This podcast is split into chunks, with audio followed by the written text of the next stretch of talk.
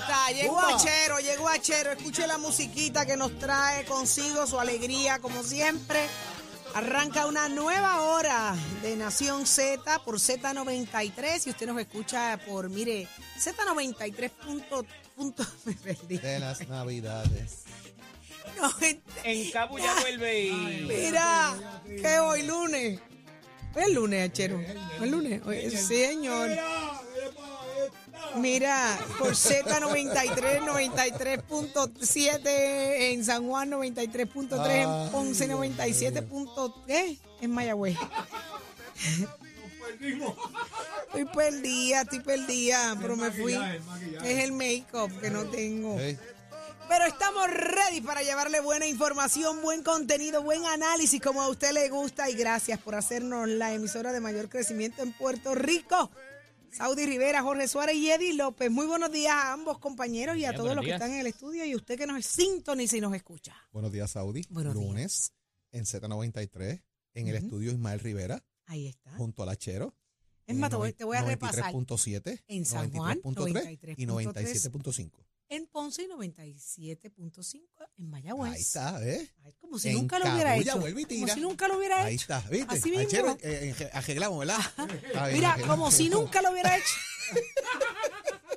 Señores, comienza Nación Z una nueva hora. Tráiganme 6 y desayuno y las 56 cosas son de mejor. la mañana. Estamos ready. Achero trajo hoy el backpack, así que todo el mundo tranquilo. Llegó Carla vino Achero. contenta porque sabe que por lo menos con Flay le toca. Así que está todo marchando. Mucho que discutir ahora en Nación Z, espacio que nos quedan de discusión. Ya viene por ahí Jesús Manuel Ortiz, José Luis Dalmao, el análisis con Eddie López, muchas cosas que van a estar ocurriendo acá en esta próxima hora. Así que los invitamos que se queden conectados. Conéctese en la aplicación La Música para que vea lo que pasa aquí en el estudio. Conéctese en el Facebook Live para que vea lo que pasa aquí. Dele share, compártalo y esté pendiente que todo comienza aquí, Eddie López. Buenos días, Jorge. Buenos días, Saudi. Una nueva hora que comienza llena de información, de noticias, pero sobre todo del análisis que a ustedes tanto les gusta. Conéctese a nuestro Facebook Live para que nos deje su comentario y sugerencia, el 6220937, también para que se hagan parte de la conversación. Y levántate que el despertador te está velando y te agarra el tapón. Raúl. Raúl. Raúl. ¿Estás bien, mi amor? Qué bueno, nos alegra mucho tenerte con nosotros en la mañana de hoy. En. Aterrizando, aterrizando. no, pero en esta sí. Aterrizando acá en Nación Z. Pero ¿qué está pasando en Puerto Rico y el mundo? Lo sabe Carla Cristina. Buenos días, Carla. Buenos días, Saudi, para ti, Jorge, y todas las personas que nos sintonizan. De los titulares a solo semanas de que venza el contrato suplementario de la empresa Luma Energy, el presidente de la Cámara de Representantes, Rafael Tatito Hernández, y el presidente de la Comisión de Energía, Luis Raúl Torres, solicitaron al gobernador Pedro Perluisi que firme la medida que ordena al gobierno a cancelarlo e instaron al mandatario a trabajar en equipo para lograr un cambio en la red energética del país. Torres además informó que, aunque aprobado en ambas cámaras, el proyecto que traspasa a la Autoridad de Energía Eléctrica la supervisión de aquellos contratos de alianzas público-privadas en el sector energético no será enviado a la fortaleza, a pesar de que se aprobó en ambos cuerpos, hasta tanto se conozca cuál será el proceder del primer ejecutivo respecto a otras dos medidas legislativas que abordan el contrato con Luma. Y de otra parte, la Junta de Control Fiscal se opuso a revelar los detalles de la negociación con la empresa suplidora de petróleo Vitol, porque según el organismo, ello podría afectar las conversaciones que sostienen con otras partes dentro del proceso de quiebra de la corporación pública. En temas internacionales, el gobierno de Rusia describió hoy como inaceptable la exigencia de la retirada de tropas de Ucrania para iniciar conversaciones de paz que pongan fin a la guerra desencadena- desencadenada el 24 de febrero pasado por orden del presidente Vladimir Putin. Para Nación Z les informó Carla Cristina. Les espero mi próxima intervención aquí en Z93. Ponte al día. Aquí te informamos y analizamos la noticia. Nación Z por, por, por Z93. ¿Qué pasa? Achero. Zumba. A ver, ya es que- por Dios. Acherito, pero como tú no vas a tirar ese, ese juego de piernas ahí. Ese crucero vino virado. Ese crucerito. Crucero vino. se acabó el field day, hay que trabajar. Ahí está, se acabó el field day. Ay, se acabó para ti, ¿sabes? Porque nosotros todavía hemos llegado al field day. Pero ya estamos ready con mucha información. ¿Qué es lo que está pasando en Puerto Rico? También se entera a través de nuestros invitados. Para eso está con nosotros Jesús Manuel Ortiz, representante del Partido Popular Democrático. Muy buenos días, Jesús. Muy buenos días, buenos días a ustedes, a la gente que escucha Nación Z. Qué bueno que estás con nosotros. Ayer fue un día sumamente importante e interesante desde tu perspectiva. ¿Cómo está el Partido Popular hoy lunes? Bueno, yo creo que yo creo que el gran ganador fue el Partido Popular. Ayer se llevó a cabo una, una asamblea que, que permitió que la base del Partido Popular se expresara eh, y que tomó las decisiones importantes que había que tomar sobre el proceso de reorganización interna del partido. Del ¿Satisfecho? camino, bien satisfecho, bien satisfecho. Al final nuestros reclamos que, hicimos inmediatamente después de que terminó aquella, aquella junta de gobierno, eh, primero de que se restableciera la elección a presidente, eh, ayer se ratificó. Segundo, eh, que el comité ejecutivo no le quitara los poderes al presidente, también se aprobó en el día de ayer, que las enmiendas de inclusión que teníamos para añadir a la, a la junta directiva del, del partido también se aprobó, así que eh, al final del camino los delegados populares se expresaron eh, y yo creo que quien gana es el Partido Popular. Eddie. Expectativas eh, versus el logro que se dio allí conforme a lo concreto, representante, dentro de las propuestas que ustedes querían derrotar eh, mediante el no eh, y, y lo que terminó siendo esos comités eje- ejecutivos, la ampliación de la Junta de Gobierno. Pues mira, el, como te digo, aquí aquí habían dos, dos planteamientos, ¿verdad? Básicamente. Si se bajaba en bloque el documento que se aprobó en la Junta de Gobierno, nosotros pedimos un voto por el no eh, y se iba a derrotar todo el documento. Eh, yo creo que ese mensaje llegó y ayer eso no sucedió, no tuvieron, no bajaron el documento en bloque, se discutieron las preocupaciones que nosotros habíamos planteado, que eran, como te digo, número uno, que hubiese una elección a presidente. Recuerda que la decisión de la Junta había eliminado esa elección. Ayer se restablece la elección. Segundo, que no eh, debía haber un comité ejecutivo que le quitara todas las facultades al presidente. Eso también se eliminó y ayer se aprueba un comité ejecutivo que, Asesor. tiene- que tiene básicamente la misma condición que tiene el comité ejecutivo hoy, ¿verdad? Que es de asesoramiento del presidente eh, y el presidente mantiene todas sus facultades. Y tercero, que se aprobaran las enmiendas que, te- que habían consenso, que eran las de ampliación de la Junta. Eh, el, el tema el final que quedaba era la fecha. Nosotros entendíamos que co- comenzamos la negociación o las conversaciones con, con la fecha que estableció la Junta, que era febrero. Había otros compañeros que eh, entendían que debía ser para noviembre, diciembre. Al final se hizo lo antes posible, que es mayo, para que el, el- el próximo presidente pues tenga tiempo de poder organizar la institución antes de que venga el año. Jorge decía ahorita, y me parece que con mucha razón, que para poder lograr esto que se logró ayer, hubo que haber tenido unas conversaciones de negociación. ¿Usted eh, ¿verdad? da fe de que eso ocurrió o participó de ella? Sí, sí, sí. La, la semana pasada eh, yo participé en varias reuniones de, conversación sobre, sobre esto, para tratar de llegar a un entendido. Poco a poco se fueron sacando del camino las preocupaciones y, llegándose a, a acuerdos y al final, eh, este, Eddie, eh, no hubo que votar allí. Fíjate que la votación, sí o no, en las urnas no hubo que llegar a eso. Eh, ¿Por qué? Porque primero había unas conversaciones antes, pero segundo, eh, la voluntad de los delegados populares estaba más que clara. Querían votar por su presidente, querían salir con una fecha lo antes posible, no querían un comité ejecutivo que le quitara los poderes al presidente eh, y querían aprobar las enmiendas de inclusión. Eso, eso quedó sumamente claro allí y eso fue lo que al final del camino se hizo. Así que eh, estamos bien satisfechos, creemos que, y siempre dijimos, y que incluso en entrevistas aquí, que esto no era un tema personal de un líder contra otro, sino que eran diferencias filosóficas. Y al final del camino me parece que lo que se aprobó a quien beneficia a la institución, así que ahora nos corresponde elegir un presidente y encaminar al Partido Popular a una victoria en el 2024. ¿Puede usted trabajar con Tatito Hernández y José Luis Dalmau? Por supuesto, he trabajado con ellos por mucho tiempo, en distintas maneras. He tenido coincidencias y diferencias con ambos. Hemos estado en el mismo lado y en lados distintos en distintas controversias. Eh, y al ser todos legisladores, Jorge, eso, eso es un tema muy importante. Nosotros estamos acostumbrados a que tenemos diferencias en medidas y cogemos turnos a favor y turnos en contra hoy y mañana tenemos, estamos en el mismo lado de la controversia y en el caucus discutimos las medidas y a veces eh, estamos en- tenemos diferencias, pero al final del camino entendemos la dinámica y, y, y se po- y podemos trabajar, por supuesto. dirigir el. Partido Popular, eh, vamos, a, vamos a partir de la premisa de que usted surja presidente del Partido Popular. Te va a tener que lidiar con los dos en ambos cuerpos legislativos como presidente de los cuerpos y, y sabiendo obviamente pues que se dieron unas situaciones particulares de una elección. Bueno, eh, y, y, tendremos que nosotros trabajar juntos como lo hemos hecho hasta ahora y ellos sabrán que, que contarán conmigo para, para aportar en la victoria de todos, porque aquí todos estamos bajo una institución y necesitamos que la institución tenga el mejor desempeño para que las opciones de cada uno de nosotros eh, sean reales, ¿verdad? Para que seamos una opción para la gente en el 2024. ¿Usted quería, usted quería que se llevara a cabo una votación?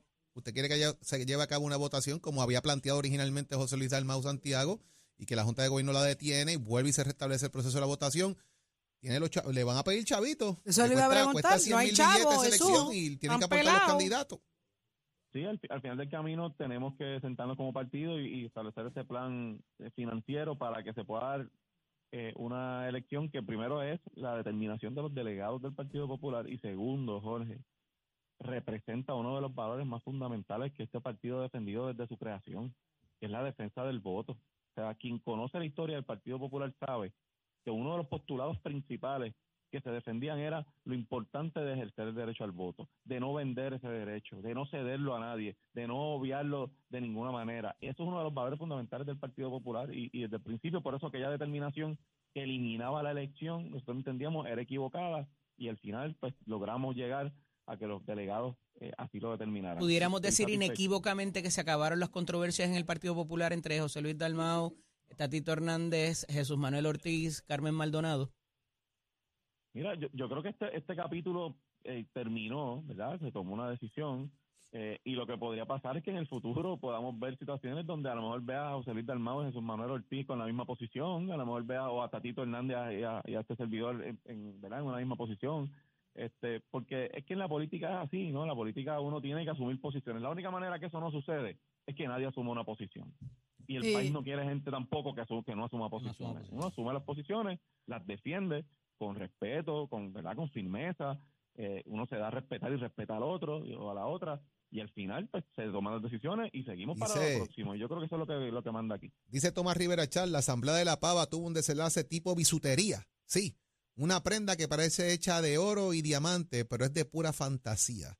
Es algo que parece, pero no es. El gran reto, el desafío, la tarea patriótica fue escoger una fecha entre mayo y julio del 2023 para escoger el presidente de la Pava.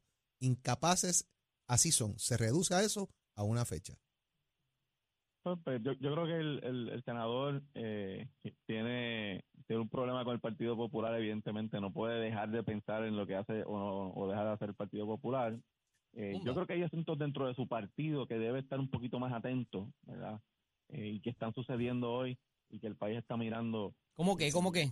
bueno, con, con los recientes casos e investigaciones que surgen por ahí, situaciones eh, del mal gobierno que han tenido, la mala respuesta con los huracanes, el, el, la, la, falla terrible en el desembolso de los fondos federales que, el país no ve, que se utilizan a pesar de que están asignados. Eso es lo que yo creo que debería preocupar a, en este caso al senador y no tanto los asuntos internos del Partido Popular. Esos asuntos nos corresponden a nosotros y, y el país agradecería más que atendieran todas las deficiencias del gobierno que representa su partido. Jesús Manuel, estuve reunida este fin de semana con varias, varias personas, ¿verdad? Eh, eh, gente muy pro país y, y me sorprendió una línea donde esta persona dice, el Partido Nuevo Progresista está haciendo todo lo posible por perder las elecciones.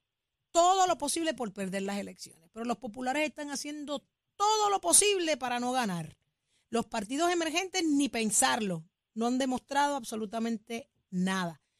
Es un pensamiento, ¿verdad? Es un análisis bien, tal vez derrotista, pero así se siente mucha gente en el país con lo que las propuestas que hacen los diferentes partidos políticos. ¿Cómo, cómo se puede comenzar a cambiar esa mentalidad? Cuando, ¿verdad? Hay tantas diferencias dentro del partido. El día de ayer había mucha esperanza de que cosas empiecen a enderezarse y que el partido se comience a proyectar como la opción. Eh, estas primarias, todas estas incertidumbres todavía que hay dentro del Partido Popular, ¿tienen espacio y tiempo para cambio? Sí, por supuesto. Yo, yo creo, mira, eh, la verdad es que en la política toda esta dinámica se da siempre. claro, vivimos en una era donde la comunicación es tan sencilla, tan fácil, tan inmediata, que se sabe todo. O sea, lo que fulanito dice, lo que le contesta Perencejo. Eh, esto no son cosas que no pasaban antes. O sea, las diferencias se daban, las reuniones difíciles se daban, los golpes en la mesa pasaban, las diferencias entre líderes Ujú. sucedían. Y al final del camino, pues como yo dije en una de las preguntas anteriores, o sea, de, de eso se trata esto. Uno asume una posición, la defiende, el otro tiene otra posición, la defiende también, se toma una decisión y uno tiene que tener la madurez de pasar a lo próximo. Eso pasa en la política, en la familia, con las amistades, en el trabajo. Es así, de eso se trata. Si todos pensáramos igual, además de que sería aburridísimo, eh, no, no, no pudiésemos tener discusiones de ideas ni fomentar esa discusión. Así que, eh, claro, los partidos tenemos un reto y eso también es cierto, Saúl. Nosotros hay, hay una crisis de confianza en todas las instituciones y eso incluye las instituciones políticas. Y parte del reto grande que tenemos nosotros como, como partido político, y yo digo que, esa nueva generación de, políticos de todos los partidos, es ganarse esa confianza de nuevo. Eso no es fácil, eso requiere de mucho, de, de entender lo que pasa allá afuera y de, de comprender que a la gente no quiere ya lo- los políticos que te dicen las cosas lindas simplemente para, para complacerte. Uno tiene que ser honesto y decirle como uno piensa. A veces están a favor y, y de acuerdo con uno, a veces no. Pero la gente respeta eso más y sabe cómo tú piensas. Sí, de que si le estás disfrazando, como dicen en mi barrio, si vienes con el fantasmeo de decirle cosas a la gente eh, que ni sí, ni a favor, pero ni todo lo contrario, y no asumir posiciones, eso me parece a mí es mala política. ¿Y hay Eh, Partido y- Popular y- para eso? Perdón. ¿Hay Partido Popular para eso? Por supuesto, por supuesto que sí. ¿Hay liderato para Popular eso? Mira, eh, hay- hay una nueva generación que se levanta dentro del Partido Popular y que necesita trabajar junto a esa generación de veteranos y de veteranas que, que son tan importantes para caminar con nosotros de la mano en lo que en lo que va a ser el Partido Popular del futuro. Y, y ayer y en este proceso vimos destellos de eso. Esa lucha, esa conversación entre veteranos, entre la nueva generación eh, y el deseo de la base de renovar la institución. No solamente estamos hablando de candidaturas y de liderato, que eso es natural que suceda, sino de postulado, sino de manera de hacer las cosas, sino de cómo se comunica, de cuáles son los asuntos importantes que nosotros queremos como partido proyectar. eh, y eso es un gran, requ- requiere un gran reto y requiere un dato adicional que tiene que ver con la decisión de ayer, un, un asunto adicional. Requiere Ahí. tiempo. Unidad Popular. Requiere tiempo. Y la unidad, por supuesto. La unidad no significa unanimidad, ¿verdad? y esto es importante.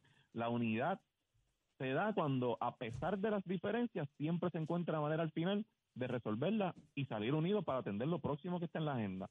Eh, y yo creo que el Partido Popular está listo para eso.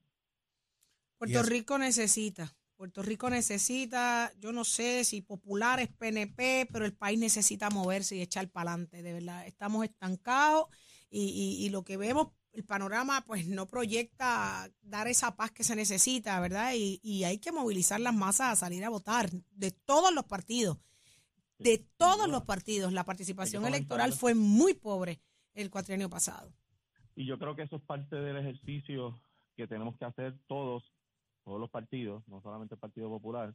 Eh, y hay un, da- un dato adicional que es, allá afuera hay una nueva generación de electores que eh, buscan quienes puedan atender las causas que más les preocupan a ellos, Así es. a ellas, los problemas que para ellos son importantes. Y los partidos políticos de hoy tienen que entender que el predicar sobre la insignia o el predicar sobre una institución no es suficiente y que uno tiene que asumir posiciones y atender los problemas que la gente vive hoy.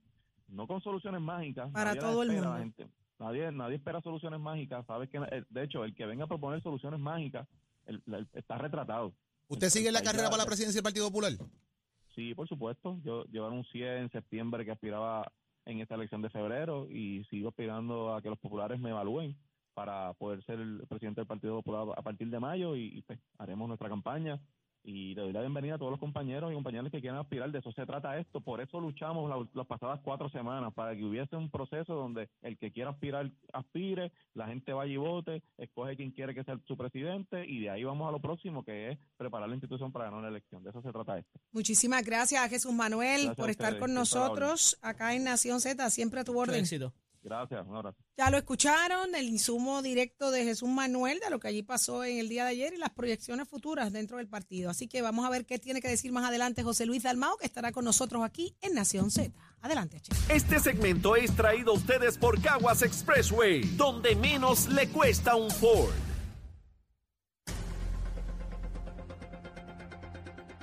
Y pasamos al segmento del análisis del día. Con nosotros, como todos los lunes, está el ex presidente del Senado y ex secretario de Estado, Kenneth Davidson, McClintock y Hernández. Buenos días, Kenneth.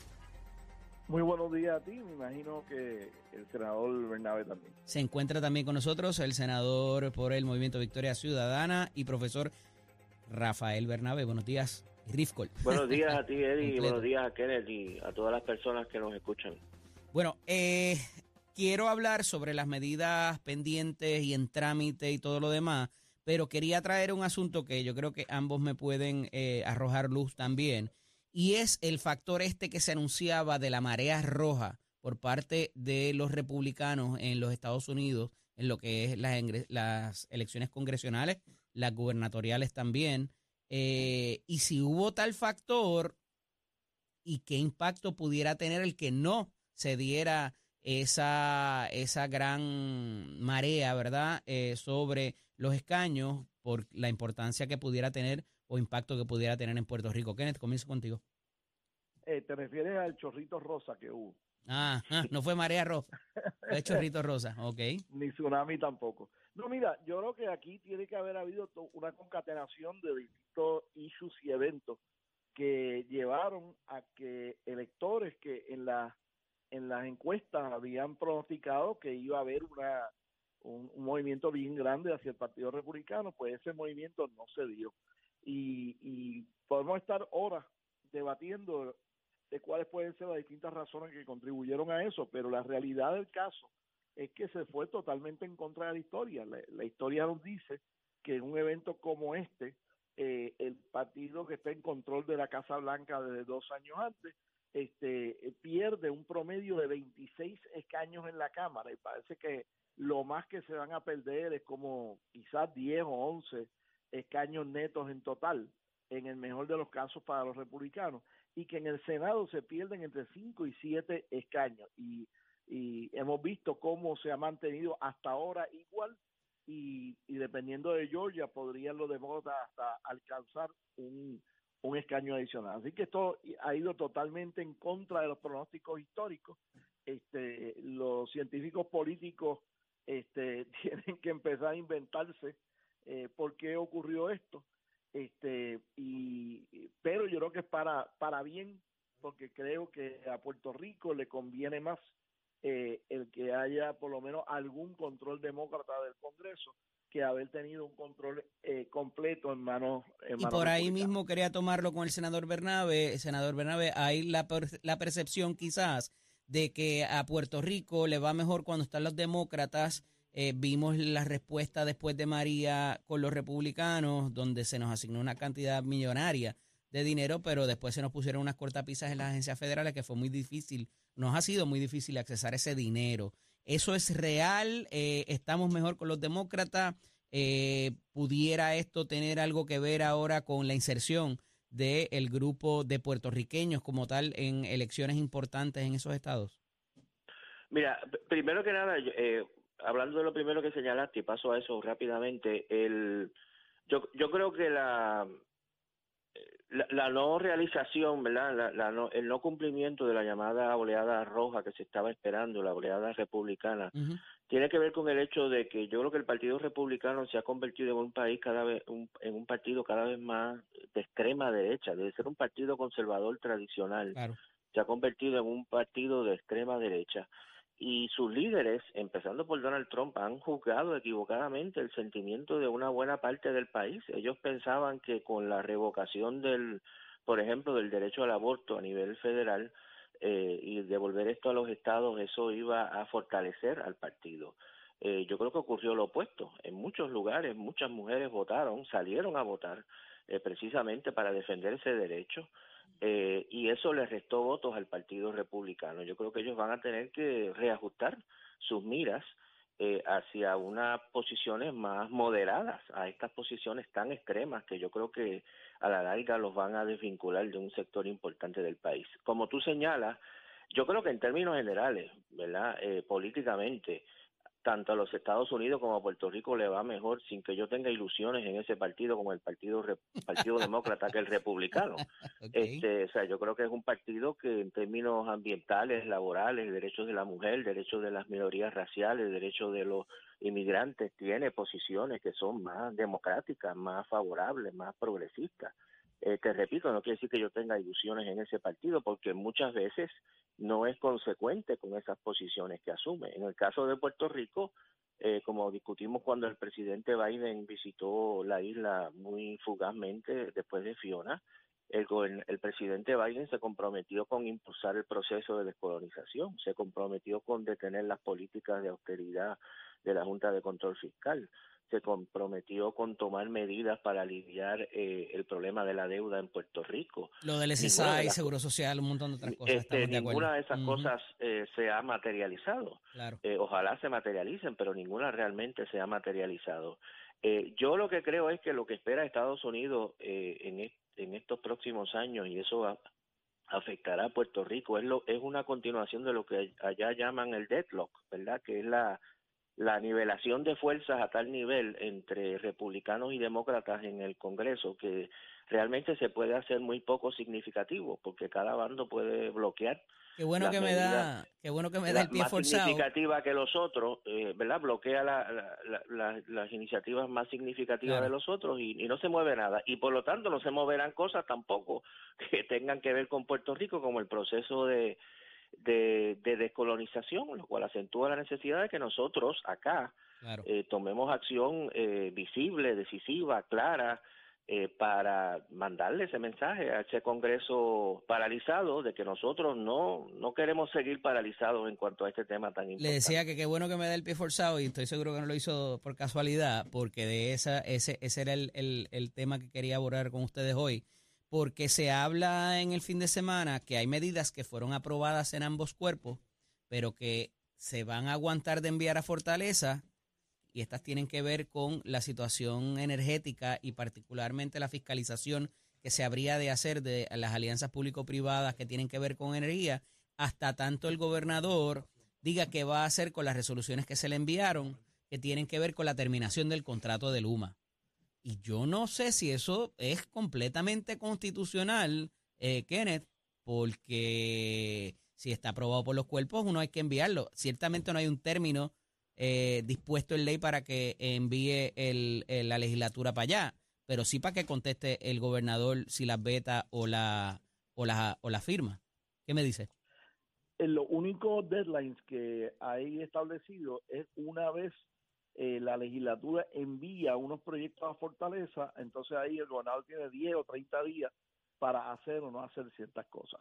Este, pero eh, hasta ahora la legislatura eh, ha gozado con una libertad absoluta de determinar cuándo le envía la medida al gobernador.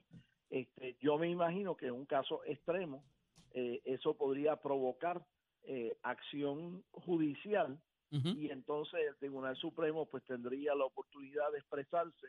Eh, no se ha expresado hasta ahora que yo sepa sobre ese sobre ese issue, así que este eh, eh, hasta ahora la legislatura tiene la capacidad de enviarlo cuando desee. De hecho hay hay ocasiones en que legislación que se aprueba en una sesión legislativa no se ha aguantado hasta el inicio de la próxima sesión legislativa para que le llegue a la fortaleza eh, durante una sesión legislativa y que el gobernador solamente tenga 10 días, eh, para, para atender en vez de los 30 días que tiene cuando recibe una medida durante el receso legislativo. Senador Bernabe, eso de alguna manera es un hold for ransom, como dicen, era una un, secuestro eh, para todos los propósitos prácticos. Yo, yo creo que tiene cierta cierta lógica porque hay eh, con, respecto a algunas medidas, porque las medidas que se han aprobado son de diferente tipo. Unas de ellas parten de la premisa de que el contrato de Luma va a continuar y establece entonces, por ejemplo, que la Autoridad de Energía Eléctrica va a ser la que va a supervisar el contrato en vez de la Autoridad de Alianzas Público-Privadas. Se supone que el, contrato continúa y entonces se va a administrar de esta otra manera. De igual manera establece una un fondo de celadores, etcétera, suponiendo que van a seguir trabajando los bajo Luma con los celadores que tiene Luma, pero se le va a añadir una reserva, etcétera. Hay otras medidas que suponen o que proponen o que disponen que termine el contrato de Luma. Entonces, eh, ciertamente, ¿verdad? Pues eh, lo lógico es esperar a ver si, si se aprueban las medidas que terminan el contrato, en cuyo caso las otras pues serían académicas, porque las otras son para administrar un contrato que entonces estaría terminando. Eh, pero si e- efectivamente el contrato va a continuar después del 30 de noviembre, cuando termine el acuerdo temporero, eh, pues entonces las otras medidas tienen más lógica. Pero hay otras medidas, como por ejemplo, una de las que yo creo que es más importante, que tienen que ver con la el ajuste de la deuda de la Autoridad de. Eléctrica y establecer unos parámetros para ese para ese ajuste que yo creo que es un tema fundamental que a mí me parece que no dependen de si hay contrato de Luma o no hay contrato de Luma. O sea, yo creo que esa medida es fundamental bajo bajo bajo cualquier administración que esté el sistema de transmisión y de distribución. Y por lo tanto, esa medida en particular, a mí me parece que sería importante que se enviase a Fortaleza cuanto antes. Completamente Eh, de acuerdo, por- porque, esa inclusive... no, ¿verdad? no depende si, si Luma está o no está. Eh, y Inclusive- es fundamental para el futuro de la autoridad y del país. sí tiene que ver, senador, porque hasta tanto no se culmine el proceso de negociación, no se puede firmar el contrato grande, como quien dice, el de los 15 años. Y parece que esa negociación también, según revela hoy las fuentes periodísticas, está bastante eh, cerrada, hay hermetismo y no quieren decir la Junta de Supervisión Fiscal que quien la está negociando, qué está pasando con ese bonista eh, de petróleo y está bastante complicado, parece que va para largo. Así que... Eso, ah, por esa medida por lo menos establece unos parámetros. El gobernador ya vetó una anterior que Sí, yo creo sí, que era la buena, la que era mejor, 75. pero esta por lo menos trata de, de atender algunas de las preocupaciones del gobernador que usó para objetar la anterior y entonces por lo menos establecer algunos parámetros para esa negociación. Y repito, yo creo que se, se debiera procesar, ¿verdad? Y aprobar y firmar lo antes posible sin, sin retenerla. Eh, a diferencia de las otras que tienen que ver con la renovación o no renovación del contrato, pues que entonces tiene lógica que se atiendan unas primero y otras después. Agradecido, senador, agradecido, Kenneth. Eh, un placer que Eddie. hayan estado con nosotros. Sí, Eddie. cuéntame, Kenneth. Eh, algunas personas que nos están escuchando están estacionados en, el- en la autopista de las Américas de, de Ponce a San Juan porque la policía tiene totalmente cerrada la carretera. Sí, hubo un accidente con fatalidades terrible. a esos efectos. Yo exhorto a la policía de Puerto Rico a que tomen fotografías y muevan lo que tengan que mover, pero que abran por lo menos un carril porque no es justo que por un accidente que obvio que fue lo que pasó, este eh, no pueda la gente del área sur trasladarse para su trabajo. Claro. Debidamente conferido. Agradecido por eh, su intervención. Eh, siempre un placer dialogar con ustedes. Hablaremos la próxima semana. Fuerte abrazo. Gracias. ¿Cómo no? Este segmento es traído a ustedes por Caguas Expressway, donde menos le cuesta un Ford. Somos, somos una mirada fiscalizadora sobre los asuntos que afectan al país. Nación Z, Nación Z. Por Z93, somos su noticia. Oye, María, Tato, con esa misma energía, ¿dónde está Tato Hernández? Somos deporte. Vamos arriba, vamos arriba, vamos arriba, que esto ha sido conferido, así que ya usted sabe cómo es esto.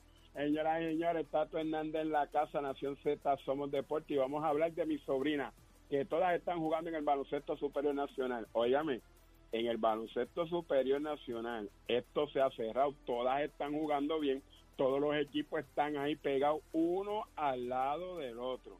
Este domingo, las Patriotas del Ares, 72 a 69, le ganaron a las Montañeras de Morovi en la jugada de lo que estaba el domingo pasando en el Coliseo Félix Méndez Acevedo de la ciudad del Grito del Ares. La distancia entre los equipos apenas es de un solo juego. Las Cangrejeras de Santurce y las Gigantes de Carolina comparten el tercer encasillado con 5 y 6, seguidas con Lares 5 y 8 y Morovis con 4 y 7, señoras y señores.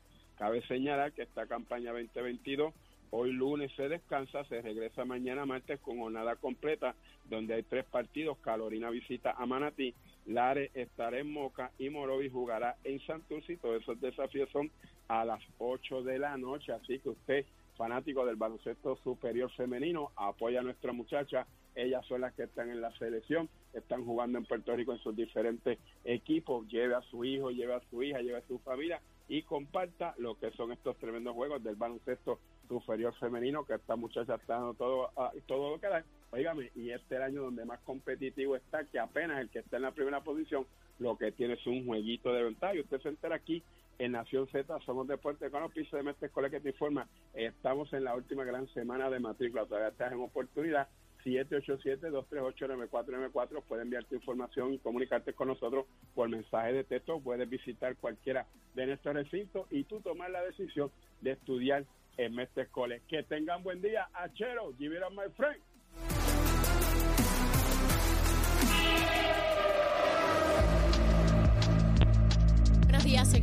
Informando para Nación Z. En el tránsito continúa el tapón en la mayoría de las vías principales de la zona metropolitana, como la autopista José Diego, entre Vega Baja y Dorado, y desde Tuabaja hasta el área de Atorrey, a la altura de la salida hacia el Expreso Las Américas, también tramos de la PR5, la 167 y la 199 en Bayamón la avenida Lomas Verdes entre la American Military y la avenida Santa Ana en Guaynabo, la carretera 165 a la altura de la intersección con la PR22 en dirección a San Juan, el expreso Valdoriotti de Castro, desde la confluencia con la ruta 66 hasta el área del aeropuerto en Carolina y más adelante cerca de la entrada del túnel Miniñas en Santurce también está congestionado en esa zona. Igualmente el ramal 8 y la avenida 65 de Infantería en Carolina en dirección a Río Piedras y también en dirección a Río Piedras está taponado el expreso de Trujillo Alto, las carreteras 176, 177 y 199 en Cupey, la autopista Luisa Ferré entre Montelledra y más al sur, desde el Calle Shopping Center hasta la colindancia con Caguas y la 30 entre Juncos y Gurabo. Y recuerde que debido a un accidente de carácter fatal ocurrido esta madrugada en el kilómetro 29.2 del expreso Luis Aferré, que provocó el cierre de la vía en un tramo, se mantiene pesada la autopista desde la salida hacia la intersección con la 172 hasta la salida hacia la carretera número 1 en Caguas, que está igualmente pesada hasta la salida hacia la 184 en dirección contraria. Más adelante actualizo esta información para ustedes. Ahora pasamos con el informe del tiempo. El Servicio Nacional de Meteorología nos informa que hoy tendremos un cielo mayormente soleado con 40% de probabilidad de precipitación y posibilidad de aguaceros dispersos y tronadas después de las 4 de la tarde de hoy. Las temperaturas máximas se esperan que ronden, los medios 80 grados y los vientos estén del este moviéndose a velocidad de entre 5 y 13 millas por hora. Más adelante les hablo sobre las condiciones marítimas para Nación Z. Les informó Carla Cristina. Les espero mi próxima intervención aquí en Z93. Próximo. No te despegues de Nación Próximo. Próximo en Nación Z es el licenciado Leo Aldrich y el análisis más completo. Y por ahí llega José Luis Dalmao, presidente del Senado. Eso y más en Nación Z.